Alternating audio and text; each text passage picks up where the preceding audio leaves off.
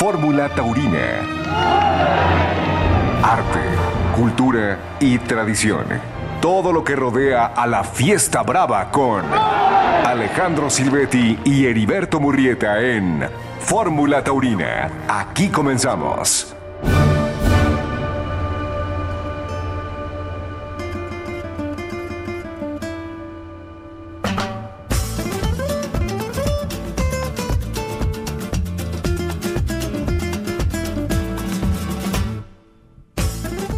¿Qué tal amigos? ¿Cómo están? Nos saludamos con mucho gusto en este domingo 25 de junio de 2023. Estamos aquí en Fórmula Taurina en compañía del matador Alejandro Silvetti. Alejandro, buenas noches. Buenas noches, mi Beto.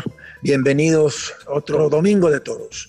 Correcto, estamos en las dos cadenas nacionales de Radio Fórmula, 103.3 de FM y 104.1 de FM, con un invitado muy especial, un personaje importante a nivel mundial matador en la fiesta de los toros. Así es, estará con nosotros nada más y nada menos que Victorino Martín, no solamente uno de los ganaderos más importantes del mundo, sino un, un hombre que ha participado activamente en muchísimas cosas, ya lo escucharán esta noche.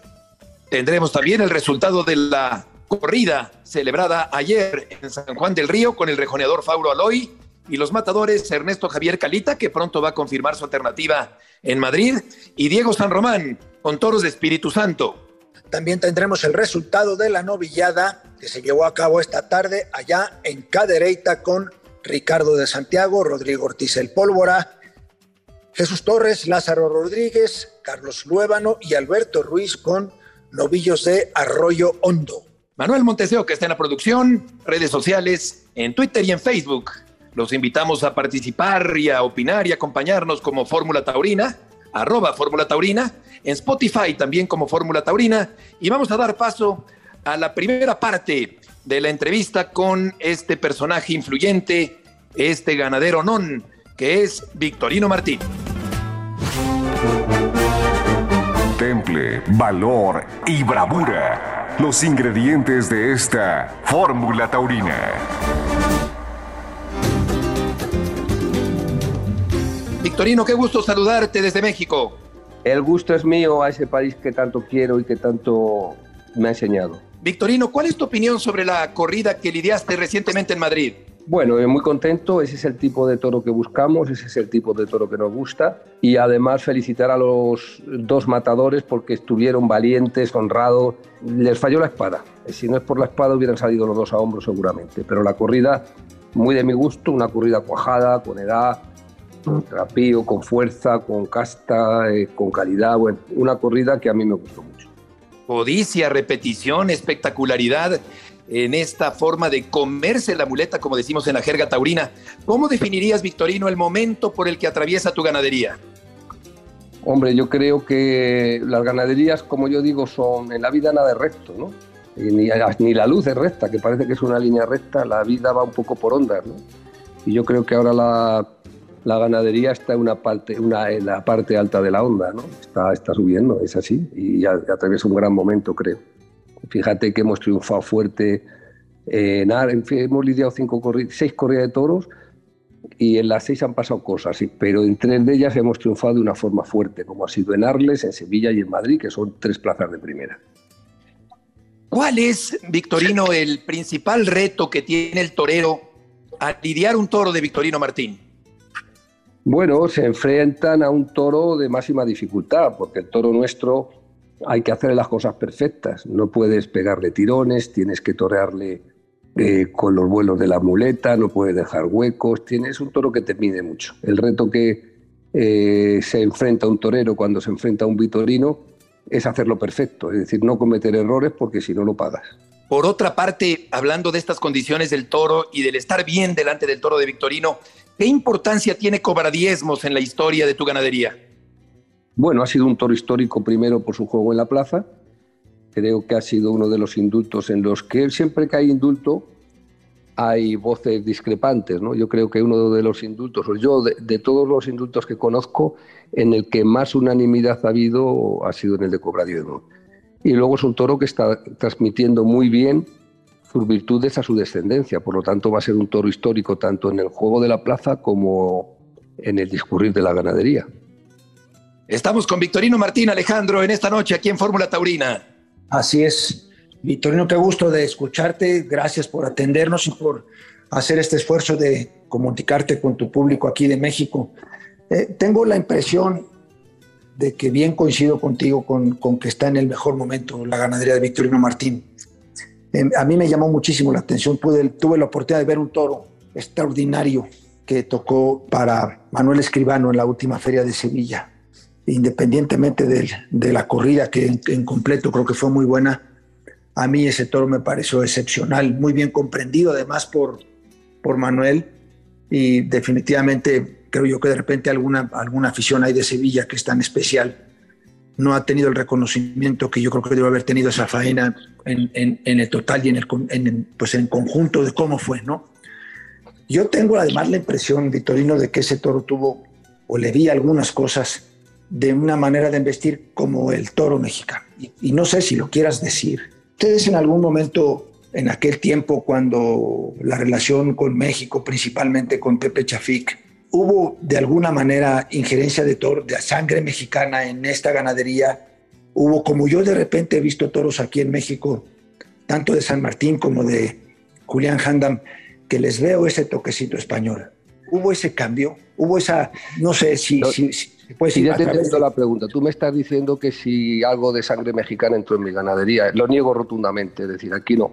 Lo que pasa que sí que somos parientes lejanos. La base de la ganadería mexicana es Saltillo, igual que la nuestra, y ese toro nos ha salido a nosotros siempre. Históricamente ese tipo de toro nos ha salido siempre en mi casa. Yo te cuento desde los inicios, ese tipo de toro en mi casa ha surgido. Yo qué sé, pues te puedo contar, ahora sí a bote pronto, pues en la corrida del año 69 en Madrid ya no salieron toros con ese tipo de embestida.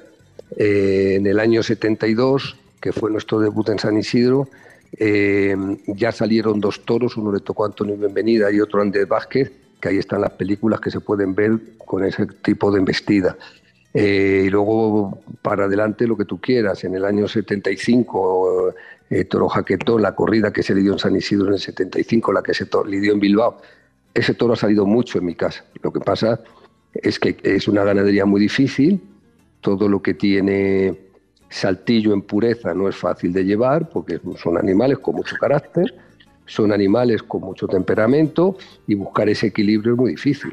Eh, buscarlo es fácil, pero encontrarlo es muy difícil. Entonces yo creo que ahí hemos dado un poco con la tecla, ¿no? Estamos dando con la tecla y ha pasado muchas veces. Yo creo que ahí está, por ejemplo, a ver, el toro que toreó el Tato en el año 97 en Sevilla, el toro veraniego, la corrida del 2004 en Sevilla igual, y en Madrid muchos toros, en Madrid muchos toros, el toro, la corrida del Capea, cuando el Capea y todavía no habíamos ido ni a México, que fue en el año 88, yo no había pisado ni México. En, el año 90 vino medio México a comprar semen o reproductores a casa o genética, vino eh, Chafí, por supuesto, Javier Garfias, vino el propio Balleres, nos mandó a un...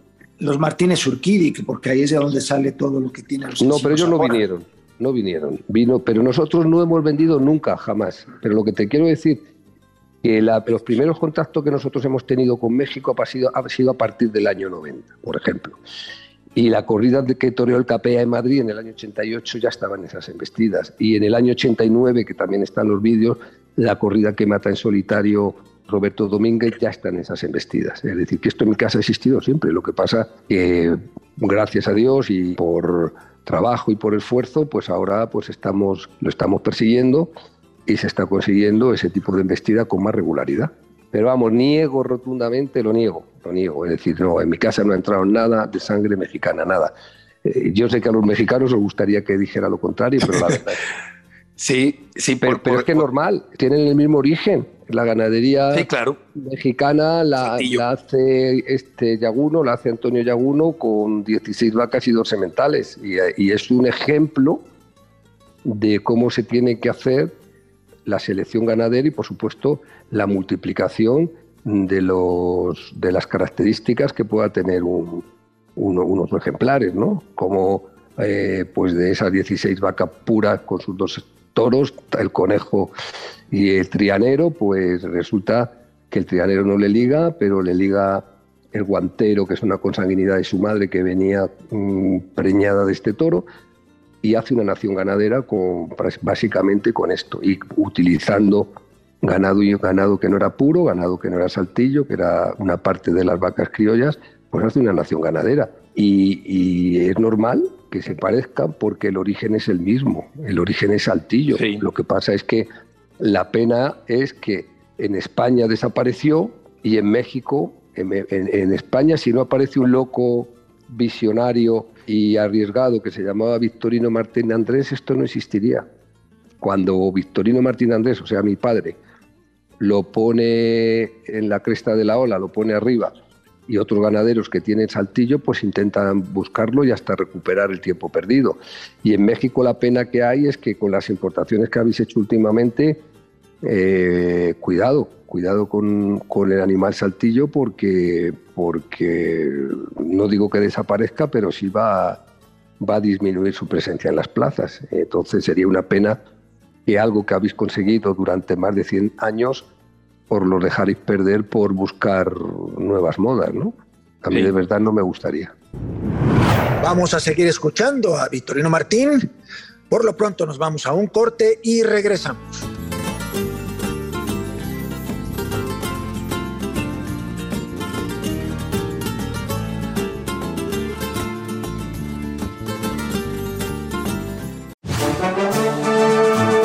Ya estamos de regreso en Fórmula Taurina.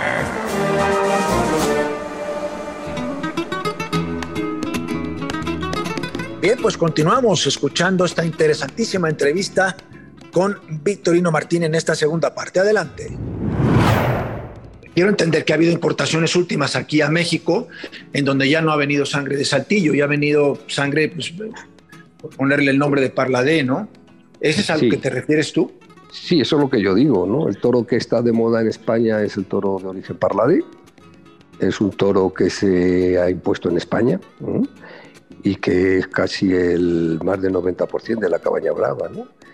Y en México, pues es al revés. Eh, ya eh, la punta llevó, fíjate que mientras que Yaguno llevó solamente 16 em, vacas y dos sementales, y aparte del saltillo que llevó la, parte de Trascala, eh, la punta llevó más de 200 vacas de gamero cívico y fíjate, en México desapareció. Es decir, México ha seguido un camino opuesto al que hemos seguido en España.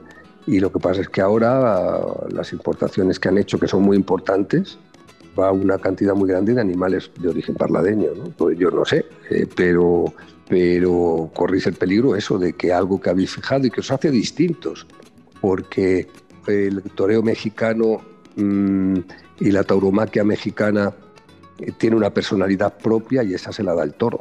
Pues si no me gustaría, yo a, la gente que me escuche, a los ganaderos que me escuchen, les animaría a seguir manteniendo esa sangre de saltillo que es única. Eh, mira, eh, yo estuve en el año 93 con mi amigo José Chafín, que paz descanse, y con otros ganaderos como era Pepe Huerta, Germán Mercado, este, Álvaro Espinosa, y, en una mesa en, la feria del ganado de Guadalajara había una cena, ¿no? Cenamos ahí y entonces en la misma mesa coincidimos con Juan Pedro Domé, que estaba entonces, eh, estaba de moda el toro artista y todo eso, y me acuerdo que en la cena y él nos admitió, de, oye, mira, cuando tú hablas del toro artista, pero cuando un toro de saltillo embiste por derecho, no hay ningún toro de parlade que se le pueda poner ni al lado. ¿no? Es decir, esa embestida, de humillado, eh, del temple que tiene,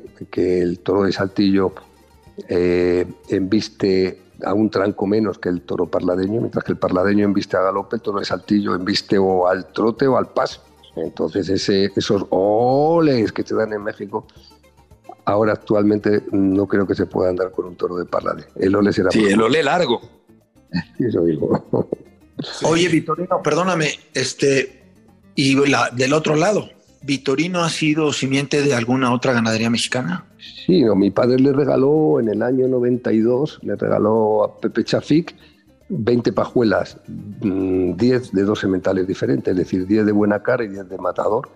y eso fue para México. Lo que pasa es que eh, Chafik, al que yo tenía mucho cariño, pues era un negociante tremendo y nadie sabe la verdad de dónde fueron a parar los productos de esa pajuela. No, no, no, no lo tenemos identificado. Yo creo que nadie, nadie lo tiene. Y sí, a México fue sangre de casa en el año 92, en noviembre del 92. Yo tuve la fortuna de acompañar junto con mi mujer en el viaje y a los hijos de Teófilo Gómez y Chafik de acompañar esas dosis seminales en, en un avión de, de Aeroméxico. En Victorino, eh, ¿por qué llamaste cobradiezmos al famoso toro indultado en Sevilla? Fíjate que la vida está hecha de casualidades que a veces son causalidades. Es hijo de la vaca cobradora, vamos, la vaca cobradiezmos era hija de la vaca cobradora. Y entonces a mí me gusta poner los nombres, eh, hay otros ganaderos que ponen por familia, por ejemplo, la familia de los músicos, pues de esa familia el flautista, trompetista, guitarrero, saxofonista, yo qué sé, pianista, pero no, a mí en mi casa nos gusta mm, derivar el nombre. Por ejemplo, si una vaca se llama cobradora, eh, se intenta poner el mayor número de letras posibles al principio de la palabra, pues de las cobradoras por la cobradiezmos, o la cobardona, o la cobreña, ¿entiendes? Toda esta vaca se puso cobradiezmos y curiosamente su primer hijo fue este toro. Y se le dio en Sevilla el año que se hacía 500 años del nacimiento de Cervantes, que fue cobradiezmos. Cervantes luchó en la batalla de Telepanto, fue de soldado y fue un poco aventurero, y después de la batalla de Lepanto pues hacía pequeñas incursiones y le cogieron presos los árabes eh, que estaban en la zona de Argel. Entonces un fray Juan de Arevalo, que era un padre de, de, las, de la Orden de los Trinitarios, lo rescató del, de su... estuvo preso, no sé, cuatro o cinco años, un tiempo grande. Y al rescatarlo, Cervantes en Lepanto perdió una mano, ¿no? Le, le cortaron una mano. Y entonces, posteriormente ya, bueno, pues le rescató Fray Juan de Arevalo y le dieron como trabajo los frailes el cobrador de diezmos en Sevilla. Y entonces Fíjate la casualidad, en el año Cervantes en Madrid, eh, perdón, en el, año, en el año Cervantes en España, se lidia un cobra diezmos en Sevilla, que, que, es lo que hizo también Cervantes en una etapa de su vida y resulta que se indultó. Fue una casualidad, ¿no? Qué interesante. Y por eso, y por eso retiré el nombre. Son casualidades de la vida. Y fíjate que Puse, el nombre, puse el nombre a esa vaca pues como cinco años del año Cervantes. ¿Quién iba a pensar que un hijo de esa vaca se iba a lidiar en Sevilla en el año Cervantes? Eso no lo podía pensar nadie. Y claro. he hecho como en el como en el béisbol y como en el baloncesto, he retirado la camiseta. Ya en mi casa sí, sí. toro se va a volver a llamar Cobra Claro. El famoso Manco de Lepanto, un nombre muy cervantino para un toro famoso, porque Cervantes habrá nacido allá por los 1500 y tantos, ¿no? Eh, Victorino, ¿cuál es el principal legado de tu padre en la Cabaña Brava? Bueno, es un hombre que nos indica a todos cuál es el camino. Mi padre revoluciona eh, lo que es el concepto de toro. Cuando él aparece, el torero era el máximo, era todo, ¿no? El toro era pues un, acompañante en la corrida, ¿no? Nada más, un actor secundario. Y mi padre dijo que no, que el toro era el principal actor de la corrida que cuando salía el toro en la plaza, aun corriendo delante de él, el que se ponía delante ya tenía mérito, ¿no? Y ese fue el camino que él marcó, ¿no? Y entonces crió un toro con edad, crió un toro con trapío, crió un toro con emoción. Y ese fue su legado y además nos marcó el camino a todos. Y yo creo que hay un antes y un después en la historia de la tauromaquia de, de está mal que lo diga yo, pero es que lo pienso así hay un antes y un después en la tauromaquia de la, existencia de Victorino Martín Andrés. Y luego hay una década prodigiosa que es la que le encumbra a él como ganadero y además cambia la fiesta. Nosotros debutamos en San Isidro en el año 72, un 28 de mayo, pues lo que va del 72 al 82, que fue la corrida del siglo, pues hay una transformación y aquella corrida ya fue la gota que colmó el vaso y fue el punto de inflexión definitivo. ¿no? Ahí ya la fiesta cambió, ya eh, en todos los sentidos, fue un revulsivo brutal. Y lo que, lo que el legado suyo fue fue apostar por el toro, darle importancia al ganadero y además valorarlo económicamente. ¿no? Claro, un personaje extraordinario en la historia del toreo.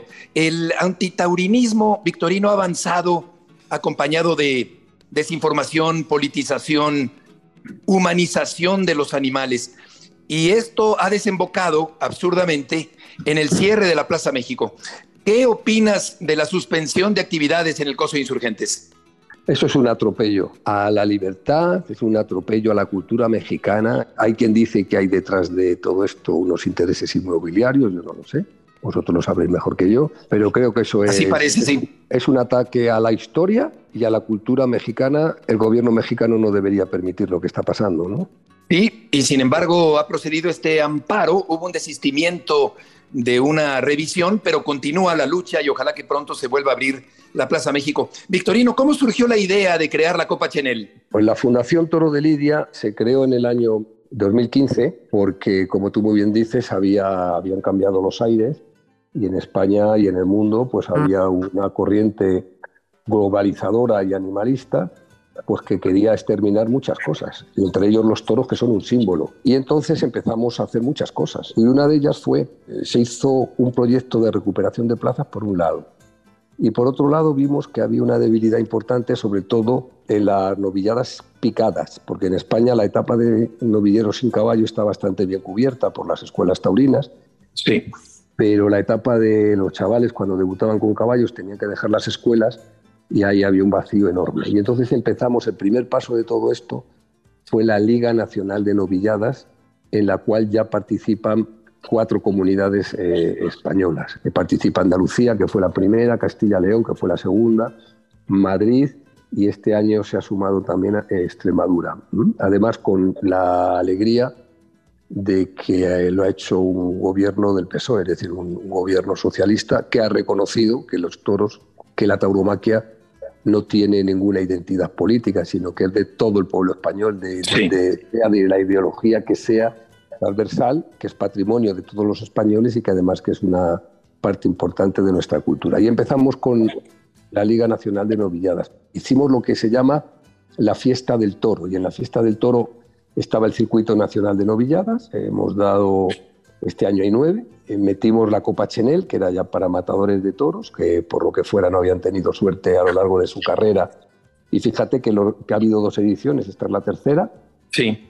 Y, los dos primeros triunfadores de la Copa Chenel ya han salido a hombros por la, plaza, de, la plaza de las ventas. Es decir, que los dos triunfadores de la Copa Chenel eh, estaban bien elegidos porque y estaban bien seleccionados porque en la primera plaza del mundo como en Madrid, pues eh, lo han demostrado y han cortado dos orejas. El año pasado fue Francisco de Manuel y este año ha salido a hombros Fernando Adrián.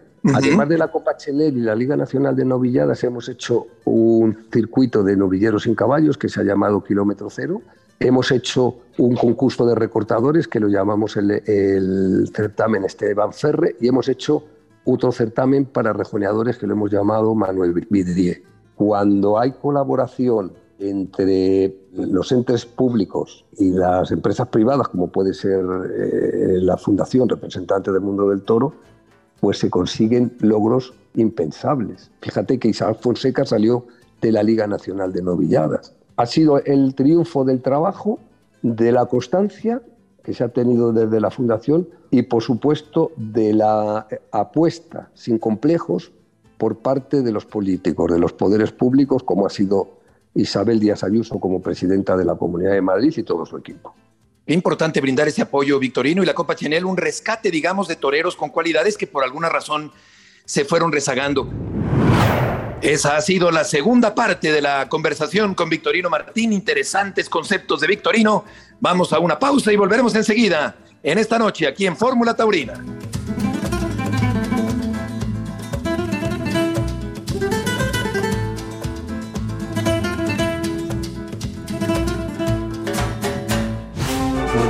Estamos de regreso en la Fórmula Taurina.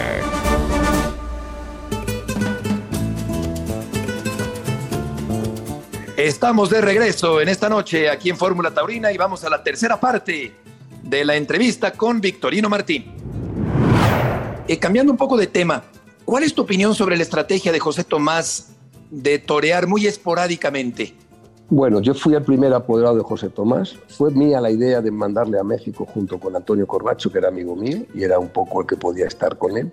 Le admiro mucho, creo que ha sido un torero muy importante, pero creo que ahí nos está ayudando muy poco, porque es un torero que tiene un tirón brutal, que es un mito, y él si se prodigara un poquito más, sería de una ayuda tremenda para la claro. Lo que pasa es que, hombre, la vida de cada uno es la vida de cada uno. Yo no puedo tampoco eh, saber lo que él piensa ni lo, cuáles son sus intereses, ¿no? Pero sí digo que todo lo que José Tomás se lo debe a la tauromaquia y él tiene en la mano el poder ayudarla mucho, tanto en España como en México principalmente, porque él tiene que estar eternamente agradecido a México. Él, en su primer año de novillero, en México toreó 30 novilladas. Toreó en la Plaza México tres tardes, toreó en Aguascalientes, toreó en Vallarta, en Puerto Vallarta, sí. 30 novilladas en todo el estado en el año 94. ¿eh? Por supuesto, con el apoyo de José Chafik, que lo tuvo en su casa eh, en el rancho durante todo este tiempo. Y, y, por supuesto también de apoyo de otra gente del toro, como fue la familia Gómez, que en Puerto Vallarta eran empresarios de Puerto Vallarta y le pusieron un montón de tardes, ¿no? Sí. Más gente que, que, seguramente se me olvida y no... Era el primer año de herrerías como empresario con Miguelito Alemán en la Plaza México y también aquello fue clave, ¿no? Yo creo que José Tomás, tanto a España y sobre todo a México, le debe mucho y en estos momentos tan delicados, pues sí que podría echar una mano, ¿eh? Porque claro. es una figura mundial. Es una pieza clave. Es un mito, es una figura histórica y solamente su presencia sería definitiva para tumbar muchas barreras. Vitorino, perdóname, yo me quiero regresar otra vez al tema de la, de la ganadería de ustedes, ¿no? A mí me gustaría mucho que la compartieras con la gente, ¿no? Yo veo en los productos, en los toros de Vitorino Martín, dos como definiciones o dos maneras de, de tener dos tipos de toros. Unos que allá en España los conocen como las alimañas, ¿no? que son esos toros tan complicados y tan duros. Y luego he visto toros extraordinarios, lo que tú mencionaste, ¿no? De, esa profundidad de embestida, de esa dimensión en la embestida, de la duración. Pero no me, nunca, yo, nunca he sido ganadero, ni seré ganadero. Pero nunca he entendido cómo en una ganadería se pueden ir, ahora sí que de un extremo al otro, en la búsqueda de un toro la pregunta es, ¿se buscan estos dos toros porque así lo quieres mantener tú como ganadero? ¿O en esa búsqueda te puedes ir hacia un lado o hacia otro genéticamente en el resultado? Sí, yo nunca me quiero ir hacia el toro borrego, hacia el toro tonto. Entonces, yo busco el toro encastado y bueno y enclasado, pero sin buscar la limaña te sale porque cuando un animal tiene temperamento, pues alguno se va, se va por arriba, porque es que esa es la dificultad de Saltillo. Lo he dicho antes, Saltillo es una sangre muy difícil, buscar el equilibrio no es nada fácil, pero para buscar ese toro completo te tiene que salir alguna limaña. Yo no la busco, pero salen, salen porque cuando tú buscas temperamento, cuando tú buscas raza, aunque vaya acompañada de calidad, yo creo que para mí la bravura completa tiene que ir acompañada de nobleza. ¿eh? Eh, la bravura no es solamente fiereza, pero sí tiene el toro bravo, tiene que tener ese punto de fiereza que tiene que ir acompañada con esa nobleza que le hace investir y le hace comportarse para que todos vibremos, ¿no? Pero sin buscarlo sale. Pero si tú renuncias a que te, ese toro te salga de vez en cuando, ya empiezas a prostituirte, empiezas a echar agua al vino y es muy difícil que te salga el otro. ¿eh? Entonces, Tú puedes seleccionar la ganadería por arriba, buscando temperamento, buscando raza, buscando carácter con calidad y con nobleza, pero alguno se te va. Y luego también influye mucho cómo se le hagan las cosas. Porque como decía, yo soy veterinario y como decía un profesor mío, eh, bravura es sinónimo de neuronas y de mucha irrigación sanguínea. Entonces, a veces se te va por arriba, por eso es tan difícil ser ganadero de Saltillo. Por eso muchos ganaderos se han asustado y lo han quitado. No tienes que tener miedo. Y luego íbamos a tocar madera. Fíjate que mi ganadería, a pesar de su fiereza, mi ganadería, a pesar de todas esas alimañas que salen de vez en cuando, mm, apenas han pegado cornadas. Y vamos a tocar madera, ¿eh? Pero bueno, pues eso también está en la selección. Son todos que empujan, son todos que no derrotan. Fíjate las dos cogidas que tuvo Ureña, que fue, vamos, fue un héroe absoluto pero mm, le buscaba el toro, sobre todo la primera cogida, con una hazaña tremenda, pero no le derrotaba, le empujaba con la frente y con el testú contra el suelo, nunca derrotó. Oye, la limaña es como un hijo descarriado. sí, tiene que salir. Es, la oveja negra de la familia, pero bueno. Pero fíjate que a nosotros nos lo exigen. Ese toro te ha dado más. Ese toro a la ganadería le ha dado más identidad. Yo creo que lo que le ha dado prestigio ha sido el toro completo. ¿eh? Lo que pasa que la limaña, bueno, es un poco el toro que te saca de la monotonía, ¿no? Es que también eso te... Cuando los toreros se apuntan a una corrida de casa, dicen, Puf, si se me toca el bueno, fenomenal, pero uy, ¿y si me sale uno de los otros? ¿eh? les, hace también mantenerse en tensión tanto a los toreros como al público. ¿no? ¿Con qué toro te quedas, Vitorino? ¿Con el primero de Ureña en Madrid o con el toro segundo de Manuel Escribano en Sevilla? Yo me quedo con el último de Madrid, con el toro último de, de, este de Emilio de Justo. Es decir, el toro que yo busco es un toro entre el cuarto de Madrid y el sexto de Madrid. Ese es el toro que yo busco. Un toro con poder, un toro con fuerza, un toro con transmisión, un toro con importancia. Y el toro de Sevilla, claro que me gusta, es un superclase, que ese toro se hizo daño. Ahí te va otra, ahí te va otra. Si no existiera Saltillo en el mundo, ¿qué sangre te gustaría llevar?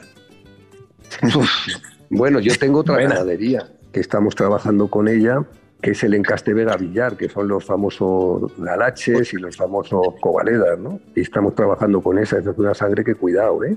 Es una sangre que tiene un toque de saltillo, porque tiene saltillo por detrás, pero su base es básicamente veragua. Entonces, una ganadería es un encaste muy antiguo, con una calidad brutal, un toro quizás un poquito fuera de época, pero estamos trabajando con ese encaste y se van a conseguir cosas, ¿no? Tú fíjate, las berrendas de Tequisquiapan yo creo que vienen de por ahí, ¿no? Sí. Perdona interrumpirte, ¿con qué tanta seriedad o escepticismo se mira la fiesta mexicana desde España? Yo pienso que no se conoce bien, no se conoce bien la cabaña brava mexicana, pero aquí han venido toreros muy importantes. Mi padre siempre admiró a los toreros mexicanos, él vio aquella generación de toreros mexicanos que vinieron a España allá por los años 50, el soldado, eh, Huerta, Joselito Huerta, siempre me hablaba de ellos. Yo luego tuve la suerte, por ejemplo, a Joselito Huerta de verlo en un festival y de verle torear vacas en el ah, campo. claro. Y, siempre se han admirado. Y aquí los toreros mexicanos siempre han tenido mucho predicamento. Eh, Eloy Cavazos aquí fue una revolución. Además fue a un programa de televisión que se llamaba Estudio Abierto. Sí. Y revolucionó Con mucha simpatía. Bueno, bueno, al día siguiente todo el país hablaba, además era en la 1, en directo, y en todo el país hablaba. No había más que dos televisiones en España, la 1 y la 2, y todo el país hablaba de Eloy Cavazos, y luego eh, tuvo, es el último torero que ha abierto la puerta grande en Madrid, y hasta que vino Joselito Adame era el, torero que había cortado, mexicano que había cortado la última oreja en Madrid. Yo entiendo que es distinto, yo entiendo que es un toro distinto, que es una tauromaquia diferente y, los toreros mexicanos últimamente se están haciendo aquí en, España, en Europa y está habiendo toreros con un nivel muy alto. ¿eh? a mí me gusta mucho, fíjate que por ejemplo yo tuve la suerte de ver a Mariano Ramos en el campo y, en la plaza y me dejó impresionado. En el año 93. ¡Qué poderío! En el año 93 mató una corrida de José Julián Yaguno en la México, que la mataba junto a Jorge Gutiérrez y, a Manzanares. México, en España, sabemos que tiene una tauromaquia propia. Sabemos que tiene una cabaña propia que le da carácter a, pues a su toreo y a sus toreros se les ha respetado y se les ha admirado mucho. También sabemos que últimamente lo que es vuestra cabaña brava pues está pasando por un momento un poquito complicado y por eso habéis hecho importaciones. Lo que pasa es que las importaciones que habéis hecho corren el riesgo de cambiar vuestro tipo de toro y os cambiaría la tauromaquia por completo. Bien, pues ha sido, mi querido Victorino, una, una entrevista extraordinaria, interesantísima. Admiro mucho tu sencillez, porque yo desde tu padre, tu tío, tú, eh, los he considerado ganaderos revolucionarios, pero no solamente por, por, lo que han elegido con lo de Saltillo, sino porque siempre han ido en la reacción en contra de tener ese toro, como tú bien mencionaste, como le pusiste la palabra de borrego. Eh, han hecho una, una labor extraordinaria, es una, una labor reconocida mundialmente, eh, son extraordinarios ganaderos porque han siempre mantenido la ética profesional, los valores más importantes de la tauromaquia y de la forma de criar toros para poder conseguir lo que han conseguido. Yo creo que es indudablemente un reconocimiento, recíbelo así de toda la gente de México. La enhorabuena y el agradecimiento por habernos recibido, por compartir todos estos conocimientos y por dejar que el público mexicano toque por vez primera y por mucho tiempo a alguien y a una descendencia tan importante de ganaderos como es la de los Martín. Así es que muchísimas gracias, Vitorino, por esta... Gracias a vosotros, porque eh, México es un país al que yo quiero mucho, donde tengo grandes amigos. Es un país que a mí me ha ayudado incluso a comprender mi ganadería. Y es un país al que admiro mucho. Conozco muy, bastante bien un poco la historia de la fiesta de los toros en México. Gracias a vosotros por darme la oportunidad de, dirigirme a toda esa gente que tanto quiero y que tanto cariño tengo. Gracias, Victorino. Gusto en saludarte. Ah, un abrazo. La invitación, queridos amigos, para que nos acompañen en Spotify con eh, todo el contenido de Fórmula Taurina. Volveremos enseguida.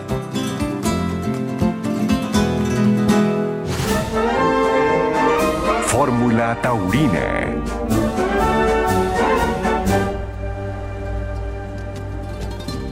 Estamos de regreso en esta noche aquí en Fórmula Taurina con una noticia triste y los resultados del fin de semana. El pasado miércoles de esta semana que termina, lamentablemente murió en un accidente carretero el ganadero Pepe Vaca de la Punta, cuyo hermano Pedro ha llevado adelante la ganadería junto con otros socios durante largo tiempo, la legendaria ganadería de la Punta. Un recuerdo muy cariñoso para Pepe Vaca. Tuvimos la fortuna de conocerlo hace muchos años en Televisa, en los años 90.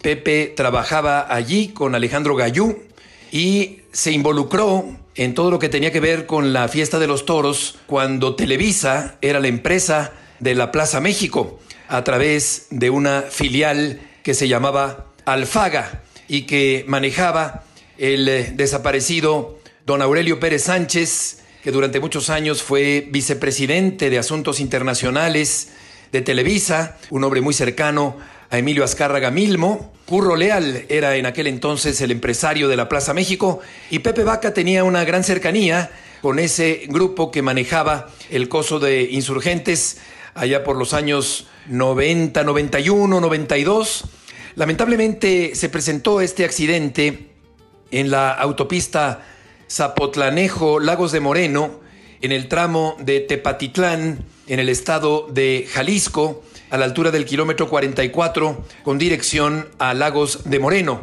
Varios automóviles, más de una decena de automóviles, se vieron involucrados en este terrible percance en el que lamentablemente murió Pepe Vaca, que iba eh, a bordo de un Jetta de color rojo, acompañado de otras dos personas. Falleció el pasado día miércoles Pepe Vaca Elguero. El toro eh, que tiene la bravura suficiente y además tiene esa calidad, ese motor, ese movimiento y sobre todo el toro que puede hacer una conjunción entre torero y, y toro, ¿no? Es ahí donde realmente se forma la obra de arte, ¿no? Del toreo, de lo que todo el mundo busca, de lo que te hace feliz que trabajes en esto, ¿no? Nuestro querido amigo José Ignacio Vaca Elguero, que había nacido en la capital de la República Mexicana el 4 de marzo de 1954.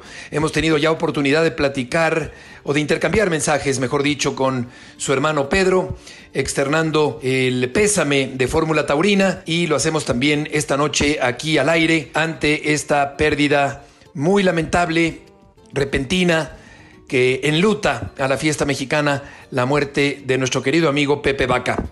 Fórmula Taurina. En la voz de Heriberto Murrieta escucharemos los resultados de la jornada taurina aquí en la República Mexicana en la voz de Heriberto Murrieta. ¿Qué pasó? ¿Qué pasó en el ruedo? Los resultados de Fórmula Taurina.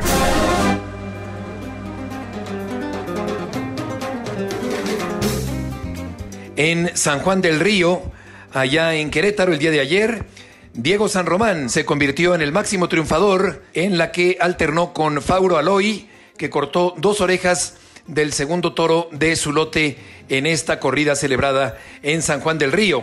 La ficha de la corrida nos indica Plaza La Queretana, primera corrida de feria, media entrada en tarde calurosa con toros de Espíritu Santo de buena presencia y de buen juego, destacando el cuarto y el sexto por su calidad. El rejoneador Fauro Aloy, vuelta al ruedo y dos orejas, Ernesto Javier Calita, ovación en su lote, y el queretano Diego San Román, dos orejas y dos orejas, un total de cuatro orejas para San Román, que se convierte en el máximo triunfador de esta primera corrida de feria allá en San Juan del Río. En información también de este fin de semana, José Antonio Morante de la Puebla se ha fracturado la séptima costilla del arco costal izquierdo. Fue sometido a un estudio por parte del doctor Manuel Azuar y le han eh, indicado a Morante tener descanso absoluto debido a los dolores que presenta por el eh, golpe tan fuerte que se llevó durante la corrida de toros que se celebraba en el coso de Badajoz.